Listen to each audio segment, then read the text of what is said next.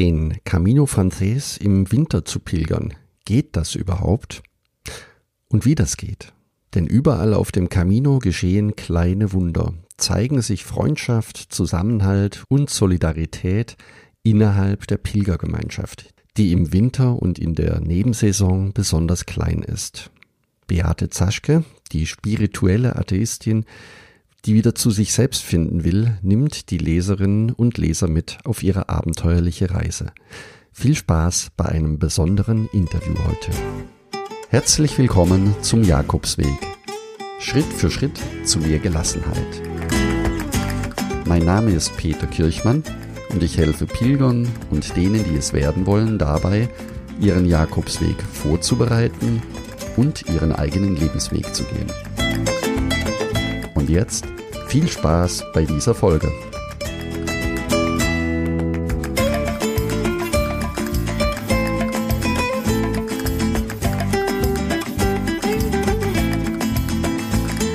Ja, herzlich willkommen.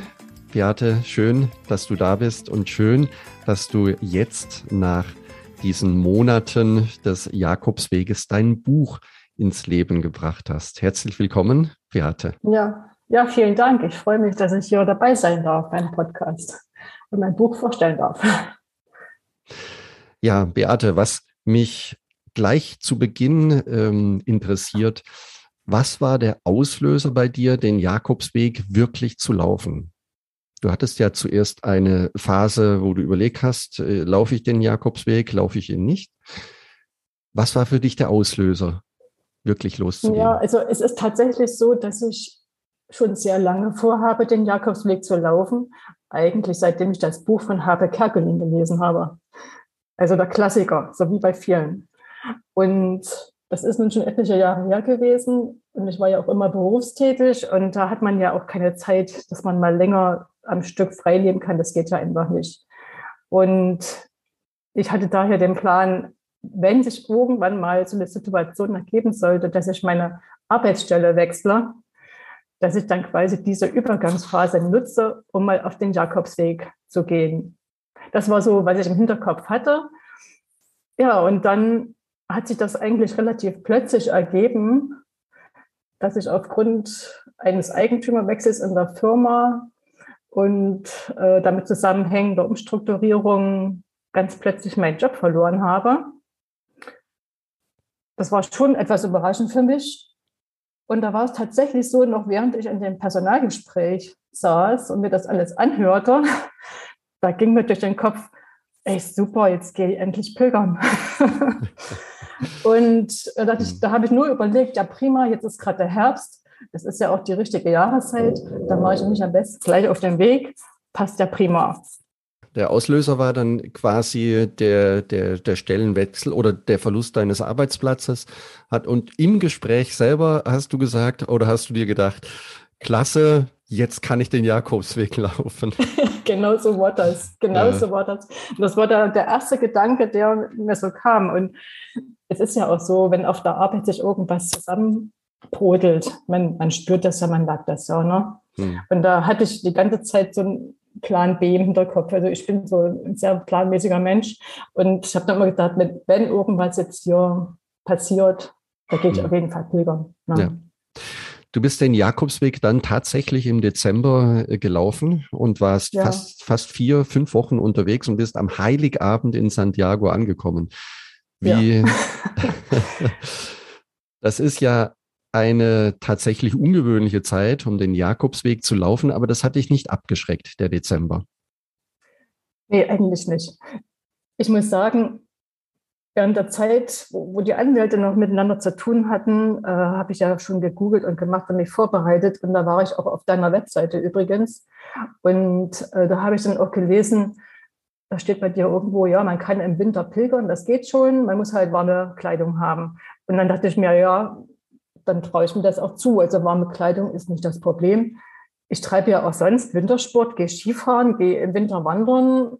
Warum soll da auch Pilgern nicht funktionieren? Und meine einzige Sorge war, dass ich dann eventuell nicht mehr schaffe, Weihnachten zu Hause zu sein. Aber wie gesagt, mein Freund hatte jetzt kein Problem damit, dass ich dann Weihnachten nicht zu Hause bin. Und dann dachte ich, okay, da gehe ich da gehe ich jetzt noch los und werde wahrscheinlich gegen Weihnachten dort ankommen, aber das geht trotzdem. Ja. Und ähm, ich habe es auch wirklich nicht bereut. Ähm, es ist ja so, wenn man Ende November dann in Spanien ist, hatte ich ja anfangs die ersten ein, zwei Wochen tatsächlich noch richtige, wir, fast spätsommerliche Temperaturen. Also ich bin die erste Woche oder die zweite Woche, bin ich zum Teil noch mit kurzen Hosen und T-Shirt gelaufen. Und äh, auch die Vegetation war so wie bei uns im September. Das war so frühherbstlich direkt, also sehr angenehm zum Laufen. Und äh, der Übergang zum Winter, der kam erst so auf halber Strecke, so ab der dritten, vierten Woche wurde es dann kalt, aber jetzt auch nicht so extrem kalt, dass es unangenehm war. Also es war so um die 0 Grad oder mal minus 5 Grad. Aber das ist ja alles kein Thema. Also wie gesagt, ich gehe auch sonst im Winter gerne mal wandern und so. Also das ist ja jetzt nicht keine besondere Herausforderung. Ja. Beate, darf ich noch mal ganz kurz an den Anfang, äh, an den Anfang zurückkommen, bevor du ja. äh, auf den Weg gegangen bist? Das heißt, ähm, dir war klar, okay, jetzt laufe ich den Camino im Dezember und das ist auch egal, was für ein Wetter ist, dadurch, dass du den Winter auch gewohnt bist oder auch, auch Skifahren bist und im Winter auch äh, wandern gehst, passt das ja. Wie war für dich dann dieser, dieser, sagen wir mal, diese, diese diese Bremse raus aus dem Job. Du warst voll im Berufsleben, raus aus dem Job und dann rein in den Camino. Hast du dir oder was hast du dir vor deinem Camino erhofft? Also welche Veränderungen hast du dir vom Camino gewünscht? Gab es da irgendwas, wo du gesagt hast, das möchte hm. ich auf dem Jakobsweg unbedingt erleben im Vorfeld? Ja, also ich muss sagen, am Anfang, wo ich meinen Job verloren habe, dann ist man ja, nimmt man das noch relativ sportlich. Aber nach so ein, zwei Tagen bricht dann die Situation doch über ein herein. Also ich war dann auch krankgeschrieben, ich war dann auch zu Hause und ähm, obwohl ich da ein, zwei Monate dann tatenlos zu Hause war, habe ich auch gemerkt, ich erhole mich nicht. Obwohl ich eigentlich nichts gemacht habe, außer vielleicht fotografieren gegangen ein bisschen. Aber ich, ich habe mich schlapp gefühlt, unmotiviert. Ich habe, ich, es wird auch nicht besser, ich habe mich nicht erholt. Und dann dachte ich mir, wenn ich jetzt pilgern gehe, das wird wahrscheinlich die Chance sein, dass ich mal wirklich rauskomme aus meiner Umgebung, dass ich mit meinen Gedanken oder mit, mit meinem Körper, mit allem einfach woanders bin, raus aus meiner Situation und dass ich einfach Zeit habe, wieder meine Füße auf den Boden zu kriegen, dass ich mich eigentlich dort erden kann. Das war die, die Hoffnung. Mhm. Dass ich auch frei bin von irgendwelchen Einflüssen von außen, sondern dass nur ich unterwegs bin in der Natur und ich dort meine Ruhe habe und nur mit mir alleine bin, sozusagen. Mhm. Das, das war der Wunsch. Und dass ich mich dann in Ruhe sortieren kann und über alles nachdenken kann und dann wieder nach vorne blicken kann und dass ich auch wieder so erholt bin, dass ich mich wirklich auch erhole und wieder Kraft schöpfe, um mit meinem Leben weiterzumachen. Also vor allen Dingen raus aus der Situation kommen, ja. wieder neue Kraft schöpfen, Abstand gewinnen und zu erholen. Du hast dann in deinem, du hast dann in deinem Buch geschrieben, dass du losgegangen bist, also losgeflogen bist von Dresden aus ähm, über Amsterdam war dabei. Über Amsterdam, Amsterdam, äh, Biarritz, Bayonne. Genau. und, dann und, und, und, dann bist du abends angekommen in der Pilgerherberg und das ja. fand ich ein Wunder, ein, ja. einen wirklich wunderschönen ähm, Beginn in deinem Buch auch, gleich auf den ersten Seiten, Seite 18, habe ich mir aufgeschrieben. Ich habe es jetzt gerade hier vor mir. Und äh, das würde ich gerne, würde ich gerne vorlesen. Du bist nämlich in der Herberge angekommen und der Herbergsvater hat dich gleich mal in den Weg eingeweiht. Das sind bei dir die ersten Tränen gekullert, hast du geschrieben. Und er hat das, er hat das so schön beschrieben, ähm, was du aufgeschrieben hast. Am besten du gehst ganz ohne Erwartungen auf den Camino. Erwarte nichts und erzwinge nichts. Setze dich nicht unter Druck. Es ist deine persönliche Reise. Du machst das nur für dich, für niemand anderen. Der Camino ist ein geschützter Bereich. Du kannst ihn nutzen, indem du dich nur um dich selbst kümmerst. Mach einzig und allein das, was dir gut tut. Es ist dein Weg. Hier bist du frei, ganz du selbst zu sein, bist frei von allen Verzicht Verpflichtungen. Du wirst in deinem Leben nie wieder so frei sein. Du brauchst auf niemand Rücksicht nehmen, musst niemanden beeindrucken. Lass dich nicht von anderen beeinflussen. Genieße einfach deinen Weg. Suche keine Antworten, erzwinge sie nicht. Der Weg gibt dir irgendwann Antworten. Sie kommen von alleine. Hör darauf, was der Camino dir irgendwann mitteilt, aber warte nicht darauf. Denke bei allem daran, dass du geliebt wirst.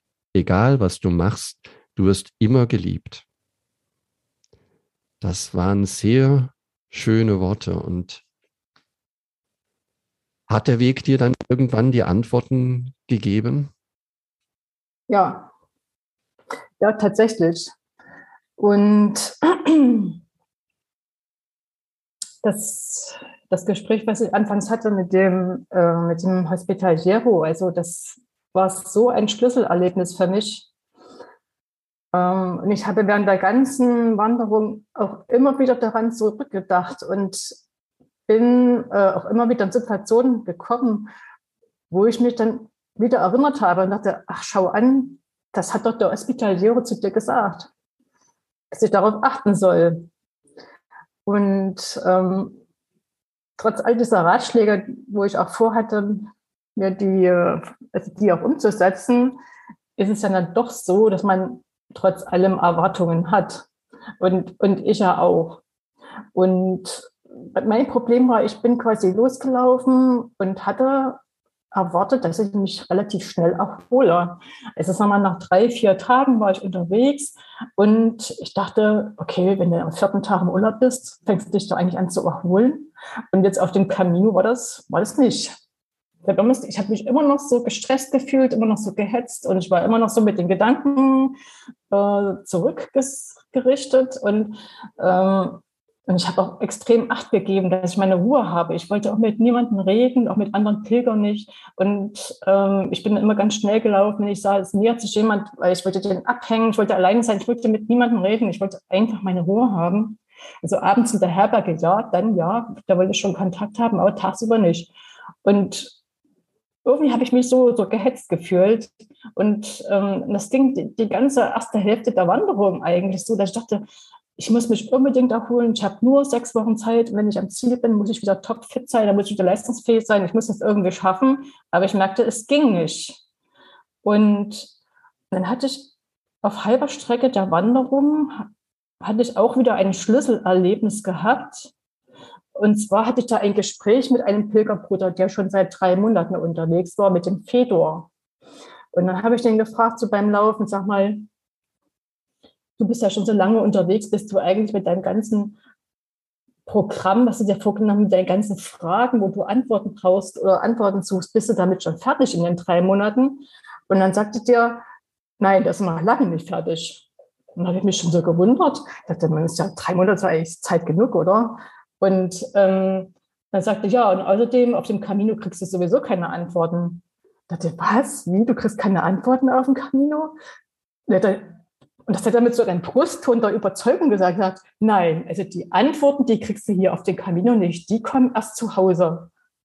Und, und vergiss deine, deine Fragen, die du mitgebracht hast, vergiss die einfach, lass deinen Gedanken freien Lauf. Die Antworten kriegst du hier sowieso nicht, die kommen erst zu Hause, dann kannst du doch die Gedanken einfach so gehen lassen. Mhm. Und das war für mich eine ganz andere Perspektive, das war für mich ganz neu. Und dachte ich mir, okay, also wenn das so ist, wenn ich hier auf den Camino sowieso keine Antworten erwarten kann, dann lasse ich es einfach gehen und dann denke ich über gar nichts nach oder nichts gezielt, sondern ich lasse meinen Gedanken einfach freien Lauf. Hm, hm. Und ab dem Punkt konnte ich mich erholen. Das heißt, wenn ich jetzt das mal zusammenfasse, die, die ersten Tage oder sagen wir mal, die erste, der ersten Teil der Wegstrecke war für dich so, du wolltest unbedingt alleine sein. Du wolltest alleine offen, wolltest dich auch nicht unterhalten. Das kann ich gut, nachvollziehen. Das ging mir übrigens auch so bei meinem ersten Camino und bei den weiteren Caminos ähnlich. Das heißt, die erste Zeit, die braucht man einfach für sich selbst.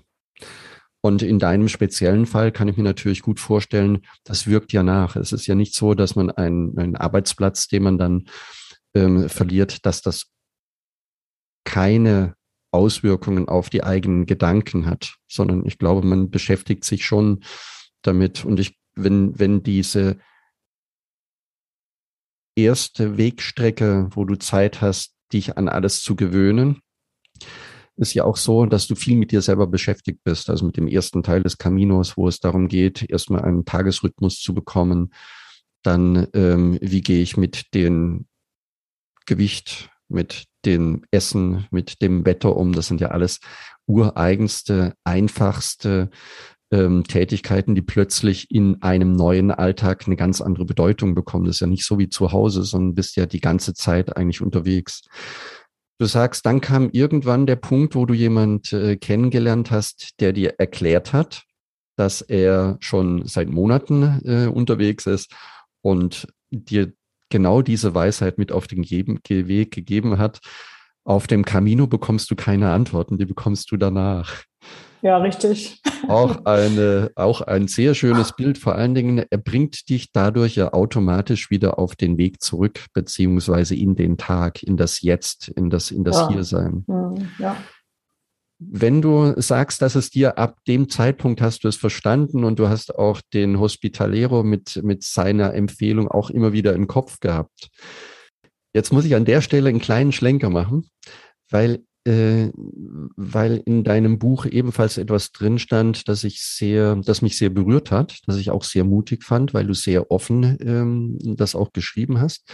Und zwar schreibst du von deinem Pilgertagebuch, ähm, als du am Anfang zu Beginn deine Erwartungen und Wünsche an die Reise, sozusagen deine To-Do-Liste, äh, geschrieben hast. Hast eine Weile gebraucht und irgendwann sind die Tränen aufs Papier gekullert und du hast losgelegt und, und hast das so schön beschrieben. Ich bin jetzt 53 Jahre. Es liegt weniger Lebenszeit vor als hinter mir und hast losgeschrieben. Du hast aber nicht verraten, was du geschrieben hast. Es taucht auch im ganzen Buch nicht mehr auf und schreibst dann, in diese Aufzeichnungen habe ich seitdem nie wieder reingesehen. Selbst jetzt nicht, während ich dieses Buch schreibe. Ja, richtig. Das ist tatsächlich so. Das ist tatsächlich so. Ähm, es, ja, ich weiß gar nicht, ganz komisch. Also auch als ich das Buch geschrieben habe, habe ich auch überlegt, ähm, will ich das nochmal lesen? Und ich wollte es, ich wollte es einfach nicht mehr lesen.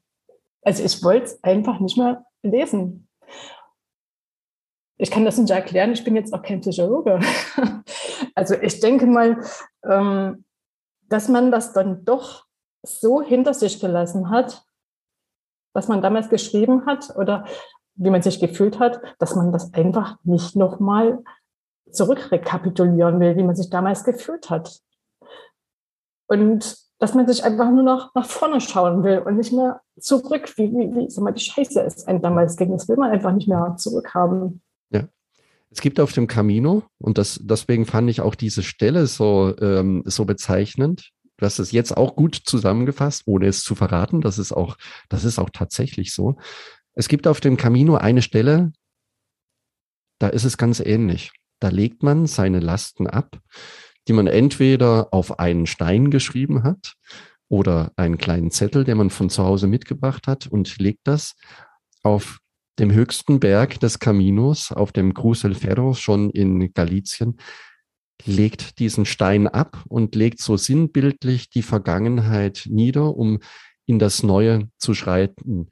Und du hast auch in deinem Buch beschrieben, dass du in einer, in einem spanischen Restaurant oder in einer Bar ähm, jemand getroffen hast, der seit vielen Jahren in Spanien lebt und die mystische Bedeutung des Caminos erklärt hat. Das heißt, die erste, den ersten Abschnitt, die physische Bewährung, reinkommen in den Camino, dann der zweite Teil, die mentale Prüfung, die dann ab Burgos beschrieben wird und der dritte Teil, diese spirituelle, der spirituelle Teilabschnitt ab Astorga.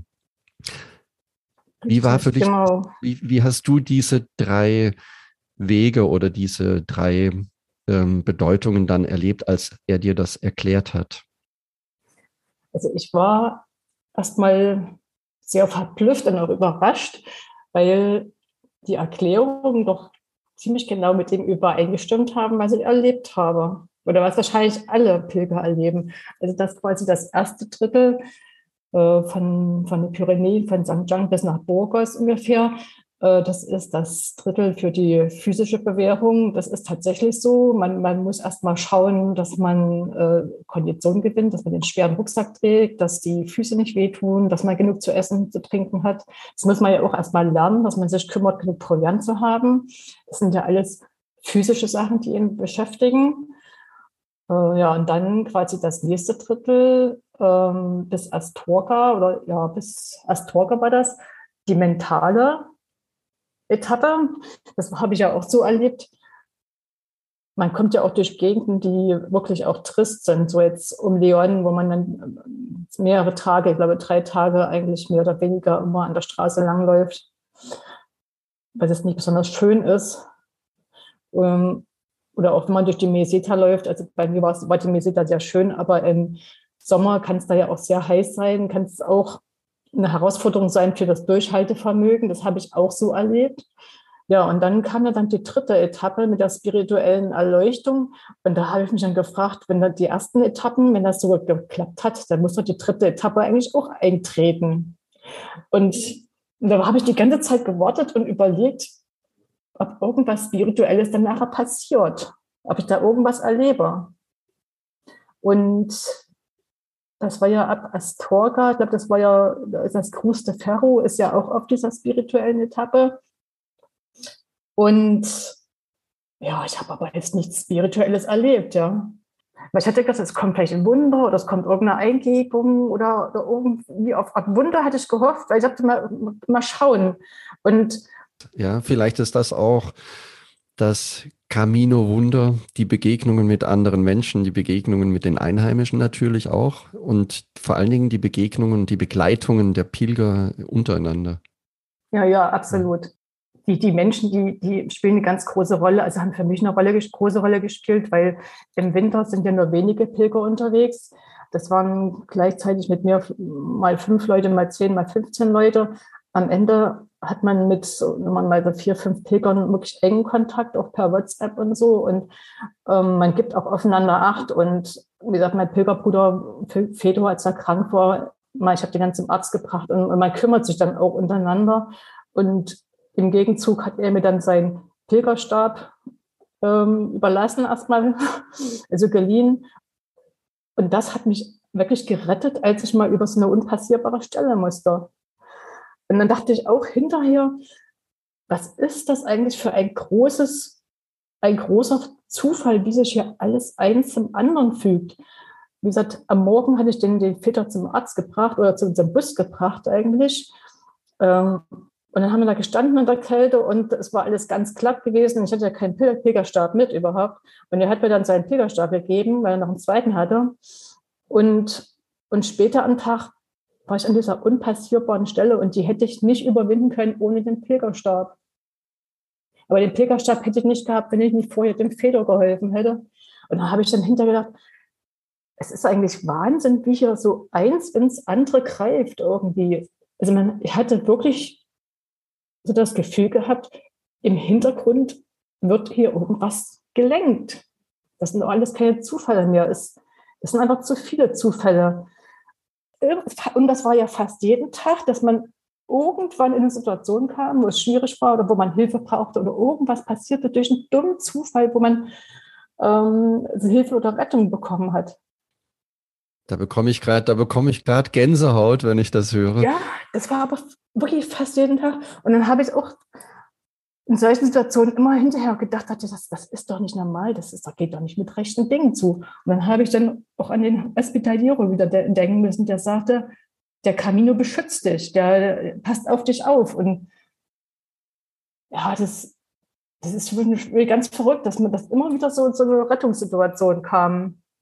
Und das hat mit mir aber auch was, das hat aber am Ende mit mir auch was gemacht. Das hat mit mir wirklich was gemacht, weil ähm, ich hatte dann auf dem letzten Drittel eigentlich so des Caminos, hatte ich dann dadurch, dass ich immer wieder erlebt habe, dass ich gerettet werde, wenn es darauf ankommt, hatte ich so ein Urvertrauen. Ich habe ganz tief verinnerlicht, alles wird gut, alles geht gut aus, ich muss mir keine Sorgen machen.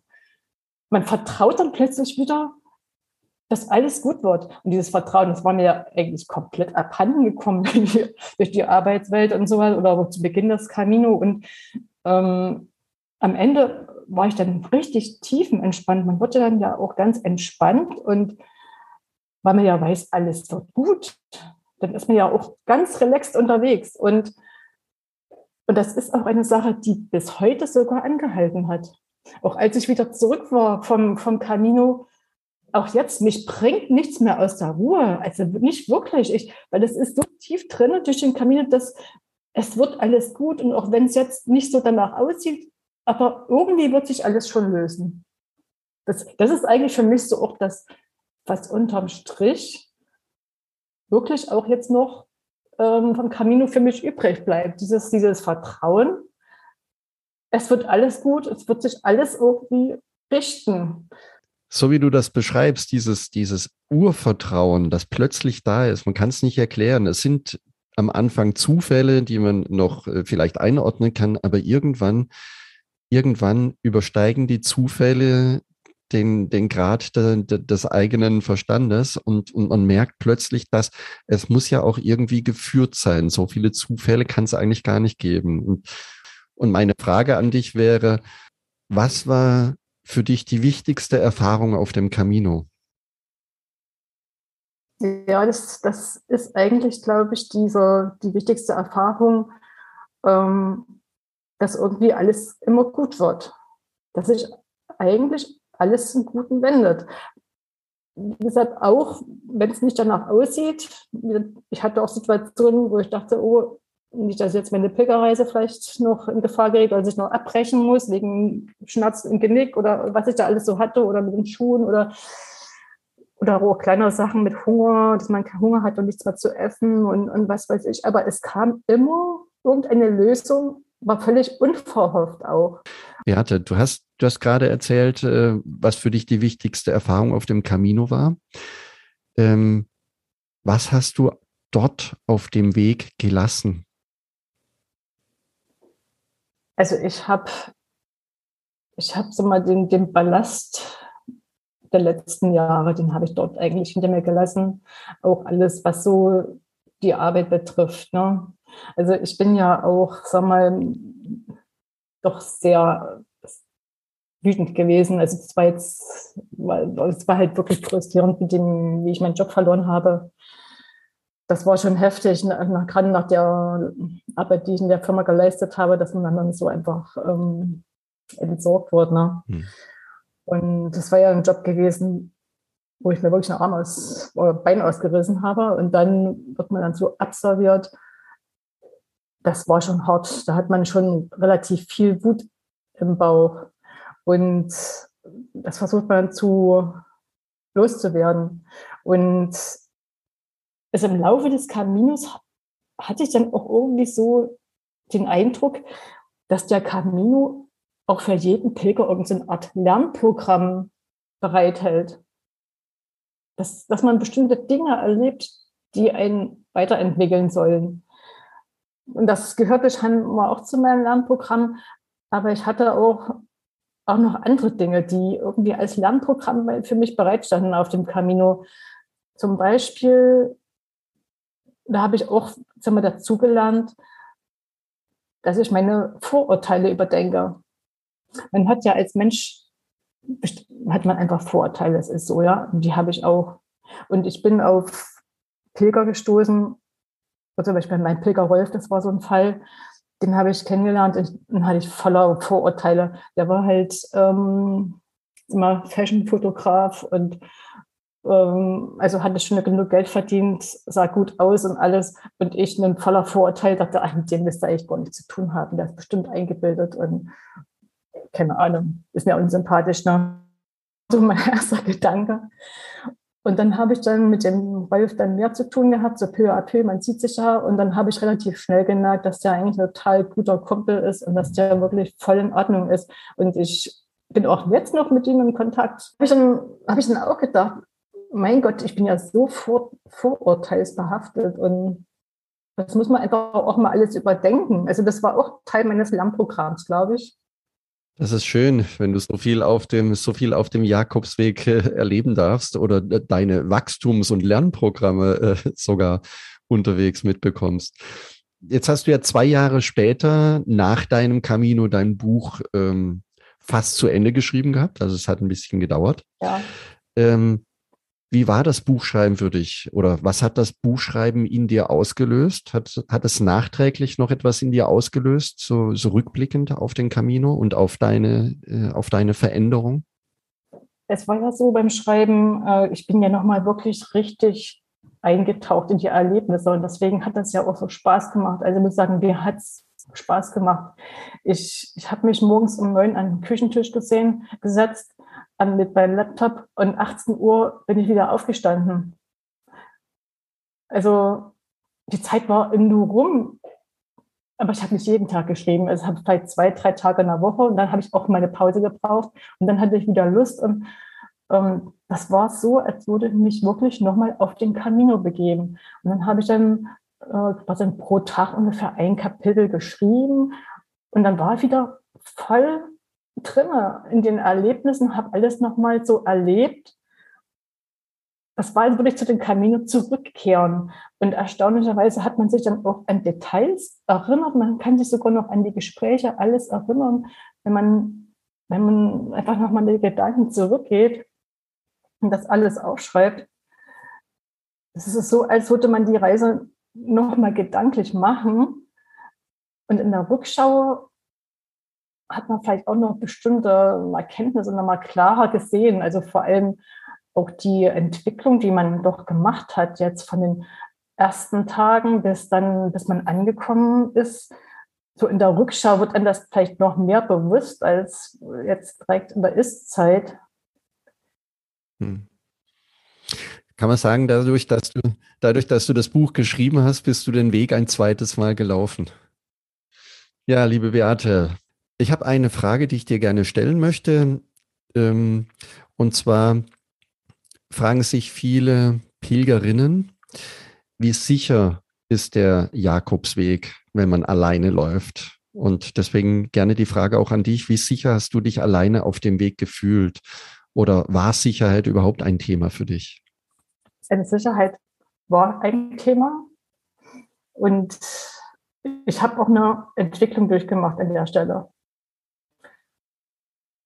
Also im Winter war ich ja mal allein unterwegs. Ich habe ja meistens vielleicht am Horizont mal jemanden gesehen oder eigentlich manchen Tagen auch überhaupt niemand. Und ich war zweimal in der Situation gewesen, ähm, wo ich tatsächlich Angst hatte. Und hinterher hat sich herausgestellt, dass die Angst unbegründet war. Und als ich das dann verstanden habe, dass ich mir unnötig Angst mache, hatte ich dann gar keine Angst mehr. Ich dachte auch, das ist dann so eine, so eine Art Lernkurve oder auch wieder Teil meines Lernprogramms gewesen, dass ich diese Erfahrung machen musste, ähm, völlig unbegründet Angst zu haben und dann zu lernen, dass ich eigentlich gar keine Angst haben muss. Und ähm, wie gesagt, das hat dann geholfen, dann hatte ich wirklich keine Angst. Ich hatte also wirklich keine bedrohliche Situation. Ich habe dann gelernt, ich muss keine Angst haben die Angst war unbegründet, die ich hatte. Und ich hatte tatsächlich auch keine gefährliche Situation. Und man muss keine Angst haben. Ich habe sogar in verschiedenen Dörfern ähm, Polizeiautos Patrouille fahren sehen, was man ja in Deutschland gar nicht sieht. Also fast jeden Tag habe ich mal ein Polizeiauto gesehen, ein Patrouillenfahrzeug. Und dann ist es ja so, dass man, wenn man in den Herbergen eincheckt, ja immer mit Name und mit allem eincheckt. Also falls man verloren gehen würde, wüssten die auf jeden Fall, welche Herberge man zuletzt gewesen ist, dass die dann nach einem suchen können. Und ein weiterer Punkt ist, man stand ja dann von Anfang an mit Mitpilgern in Kontakt per WhatsApp. Also man tauscht sich ja relativ schnell die Telefonnummern aus und tagsüber hat man auch immer WhatsApps geschrieben, wenn man an einem Café vorbeigekommen ist oder gefragt, in welcher Herberge, wo ist die Herberge, schickt mir mal die Koordinaten der Herberge und so.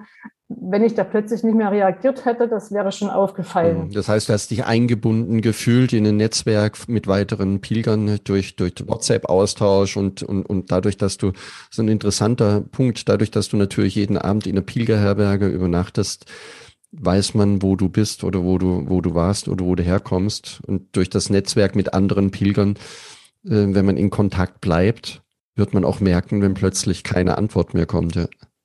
Hm. hm. Das ist wichtig, dass man wirklich äh, Kontakte hat. Also zum Beispiel, wir hatten eine, eine Etappe, wo wir wirklich in die Dunkelheit reingekommen sind, der Wolf und ich, äh, auf den Oseprero, weil das eine lange Etappe ist. Und dann hat dann der, der Fedor, der hat auf uns schon gewartet und der hat dann schon beunruhigte WhatsApp geschickt, wo bleibt ihr? Soll ich euch ein Taxi schicken und sowas? Also wenn wir nicht mehr reagiert hätten, dann hättet ihr uns ein Taxi geschickt oder der hätte die Polizei geschickt und so. Ne? Also wir wären hm. nicht verloren gegangen. Man, man gibt wirklich aufeinander Acht. Hm. Sehr schön. Ja, Petra, ganz zum Schluss noch eine Frage an dich. Du bist den äh, Jakobsweg im Winter gelaufen. Du bist an Weihnachten angekommen. Wir haben jetzt im März gerade im Moment in Spanien auch noch eine Kältewelle. Also es ist kalt. Es hat sogar geschneit auf dem Cebrero. Welche Tipps hast du, wenn jetzt jemand den Jakobsweg im Winter laufen möchte? Was wären aus deiner Sicht so die wichtigsten Tipps, die du gerne weitergeben würdest? Ja, also ich glaube, Ganz wichtig ist eine gute Ausrüstung. Also vor allem gute Kleidung. Also da würde ich wirklich empfehlen, auch wenn es teuer ist, ähm, Merino-Kleidung zu kaufen. Also ich war wirklich im Outdoor-Laden in meinem Merino-Pullover gekauft und ähm, die halten wunderbar warm und man schwitzt nicht. Ich habe jetzt bei den anderen Kollegen, bei den Pilgerkollegen gesehen, die hatten dann so Fließpullover an und die waren wirklich nass geschwitzt bis auf die Haut. Und, und bei mir war alles trocken. Also das, die sind sehr teuer, aber ähm, die helfen wirklich, um warm und trocken zu bleiben. Ähm, dann im Winter, wie gesagt, die Ausrüstung ist wichtig. Gute Schuhe auf jeden Fall, auch die auch einlaufen. Ähm, auf jeden Fall braucht man ein Smartphone, das ist ganz wichtig, weil im Winter sind, sagen wir mal, im Prinzip alle Herbergen zu, außer die wenigen Herbergen, die immer an diesen Tagesetappen äh, sich befinden. Also quasi der, diese Camino-Organisatoren, die haben das so sichergestellt, dass im Abschnitt einer Tagesetappe, also am Ende mindestens eine Herberge auf ist. Und meistens ist wirklich nur eine einzige Herberge auf. Und da gibt es nur eine einzige spanische Webseite, die ist auch auf Spanisch, die halt wirklich belastbare Infos hat, welche Herberge tatsächlich auf ist. Und da haben wir morgens auch noch angerufen, im Zweifelsfall gefragt, habt ihr auf, seid ihr heute Abend auf? Das ist ein sehr wertvoller Tipp, denn äh, im Sommer ist es natürlich anders. Da geht das tatsächlich zu sagen, komm, ich laufe noch mal zwei, drei Kilometer, ich bin noch fit. Das ist im Winter nicht so einfach. Das heißt, du würdest sagen, einmal warme, gute Kleidung, also die Ausrüstung ist entscheidend, gute Schuhe, die eingelaufen sein müssen und, man höre und staune, das Smartphone, aber nicht nur zum Telefonieren, sondern um die Kommunikation aufrechtzuerhalten und vor allen Dingen dass man am Abend, also am besten morgens, bevor man losläuft, schaut, wo kann man am Abend übernachten und im Idealfall dort auch anrufen und sagen, dass man vorbeikommt. Liebe Beate, ich bedanke mich vielmals für das Interview. Vielen Dank für dein Buch. Vielen Dank dafür, dass du mich mitgenommen hast auf deine Reise. Quasi für mich ein neues Erlebnis, noch einmal hautnah deinen Weg äh, mitzubekommen. Lieben Dank dafür und ich wünsche dir eine gute Zeit und buen camino. Ja, vielen Dank, Peter. Und ich freue mich sehr, dass wir über meine Erlebnisse reden konnten und über mein Buch. Und es hat mir sehr viel Spaß gemacht. Buen Camino zurück.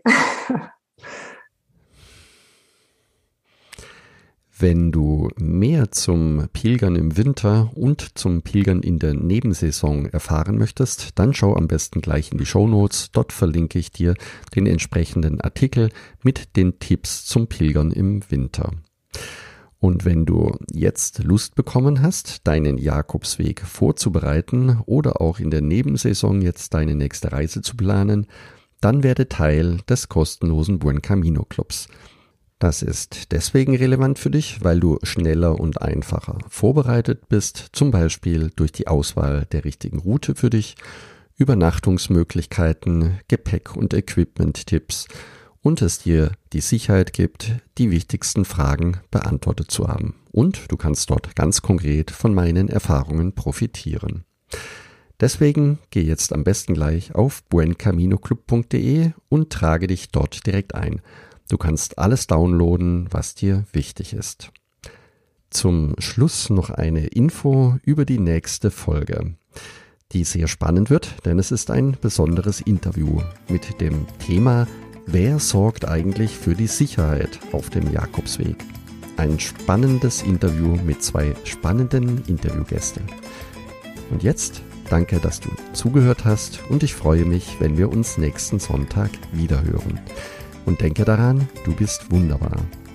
Ich wünsche dir eine lebensfrohe und schöne Woche. Buen Camino, dein Peter Kirchmann.